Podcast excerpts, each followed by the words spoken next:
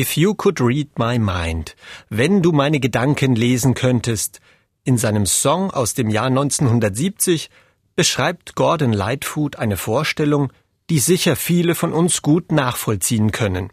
Einmal hinter die Stirn des anderen sehen, einmal herausfinden, wie der andere wirklich denkt und vielleicht auch, was an den Worten des anderen ist wahr, was geflunkert. Denn mit der Wahrheit ist es bekanntlich so eine Sache. Zwar rangieren Werte wie Vertrauen, Ehrlichkeit und Loyalität in den Paarberatungen der Republik ganz weit oben, und dennoch, gerade damit, tun wir uns offensichtlich schwer. Glaubt man Studien, dann ist es mit unserer Liebe zur Wahrheit nicht allzu weit her. Zwischen zwei und zweihundert Mal, so schätzen Experten, führen wir unsere Mitmenschen tagtäglich an der Nase herum. Dabei scheint es zwischen Mann und Frau auch beim Thema Lügen einige Unterschiede zu geben.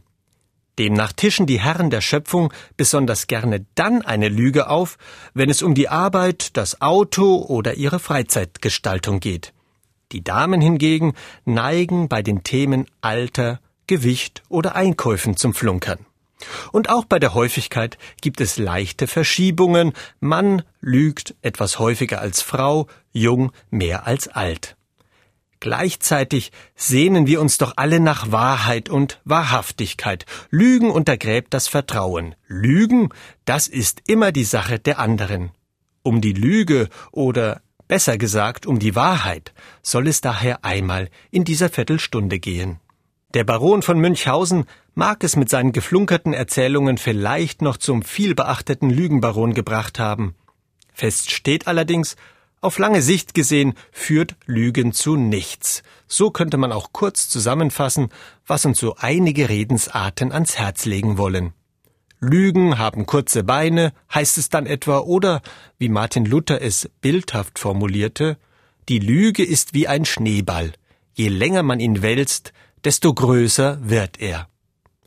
Schön brachte es auch der griechische Philosoph Aristoteles auf den Punkt, der bereits im vierten Jahrhundert vor Christus formulierte, einen Fehler durch eine Lüge zu verdecken, heißt, einen Flecken durch ein Loch zu ersetzen.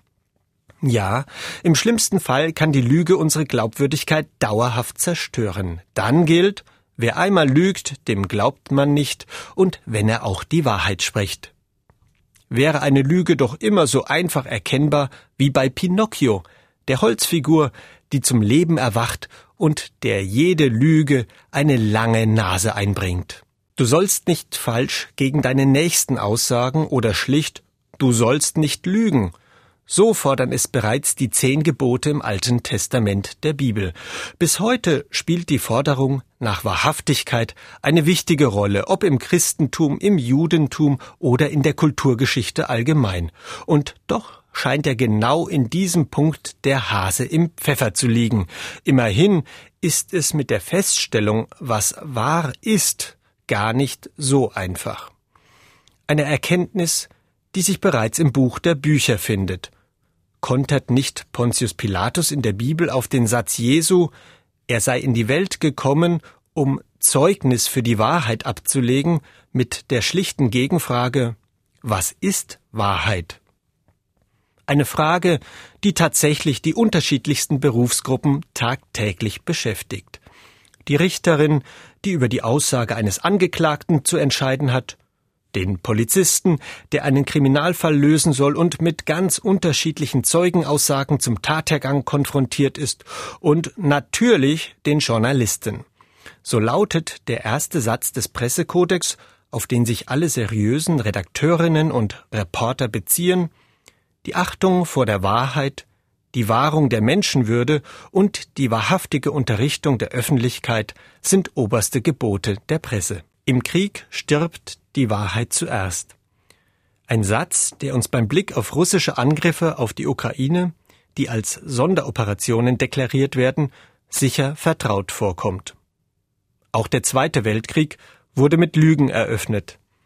Zu seinem Angriffskrieg auf Polen verkündete Adolf Hitler, seit 4.45 Uhr wird jetzt zurückgeschossen, nachdem SS-Leute als Polen verkleidet einen Angriff auf den Sender Gleiwitz in Schlesien verübt hatten. In der Politik spielt das Thema Lüge naturgemäß eine ganz besondere Rolle. Was einmal gesagt ist, wird nicht so schnell vergessen. Niemand hat die Absicht, eine Mauer zu errichten.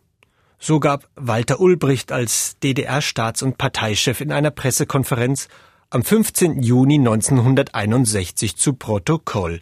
Zwei Monate später steht zum einen die Berliner Mauer, zum anderen Walter Ulbricht als Lügner da. Aber auch in der jüngeren Vergangenheit finden sich reichlich Unwahrheiten in der Politik. Da ist US-Präsident Bill Clinton, der öffentlich abstreitet, jemals eine Affäre mit seiner Praktikantin Monika Lewinsky gehabt zu haben. Da ist Donald Trump, der den Besucherandrang zu seiner Amtseinführung als größten jemals Dagewesenen bezeichnet. Wahrheit oder nicht, manch einer nimmt es damit längst nicht mehr so genau und macht sich die Welt, wie es ihm gefällt. Unwahrheiten werden als alternative Fakten schön geredet, Nachrichten als Fake News belächelt, Gerüchte und Verleumdungen so lange wiederholt, bis sie zumindest zum Teil als Tatsachen wahrgenommen werden. Die Politikwissenschaftlerin Hannah Arendt vermutete, dass es die Zuhörer dem Redner dabei selbst viel zu einfach machten und erklärte das Phänomen so. Lügen erscheinen dem Verstand häufig viel einleuchtender und anziehender als die Wahrheit, weil der Lügner den großen Vorteil hat, im Voraus zu wissen, was das Publikum zu hören wünscht. Wer die Wahrheit sagt, braucht ein schnelles Pferd. So sagt das Sprichwort. Klar, die Wahrheit ist mitunter unbequem. Umso mehr Respekt gebührt den Menschen, die den Mut aufbringen, Wahrheiten auch dann auszusprechen, wenn sie niemand darum gebeten hat. Martin Luther etwa, der mit seinem Hier stehe ich, ich kann nicht anders für seine Überzeugungen eintrat, die in der Folge die Kirche auf den Kopf stellten. Oder Edward Snowden, der als CIA-Mitarbeiter mit seinen Enthüllungen einen Einblick in die Ausmaße der Geheimdienstüberwachungen gab.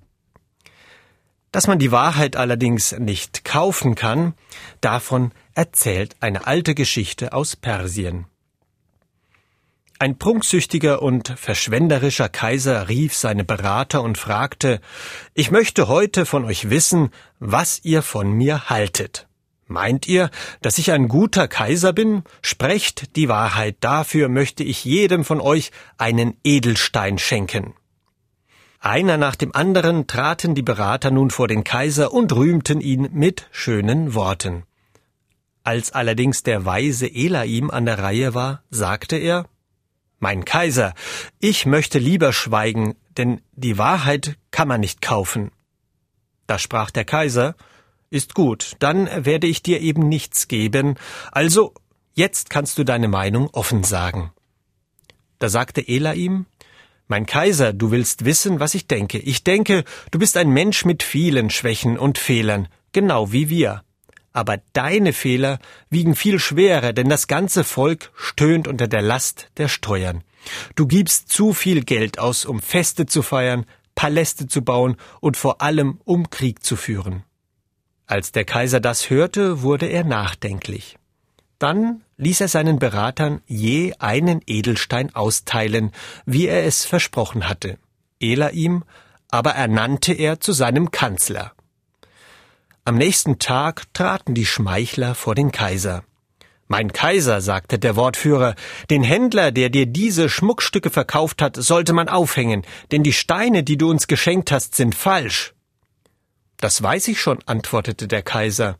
Sie sind genauso falsch wie eure Worte.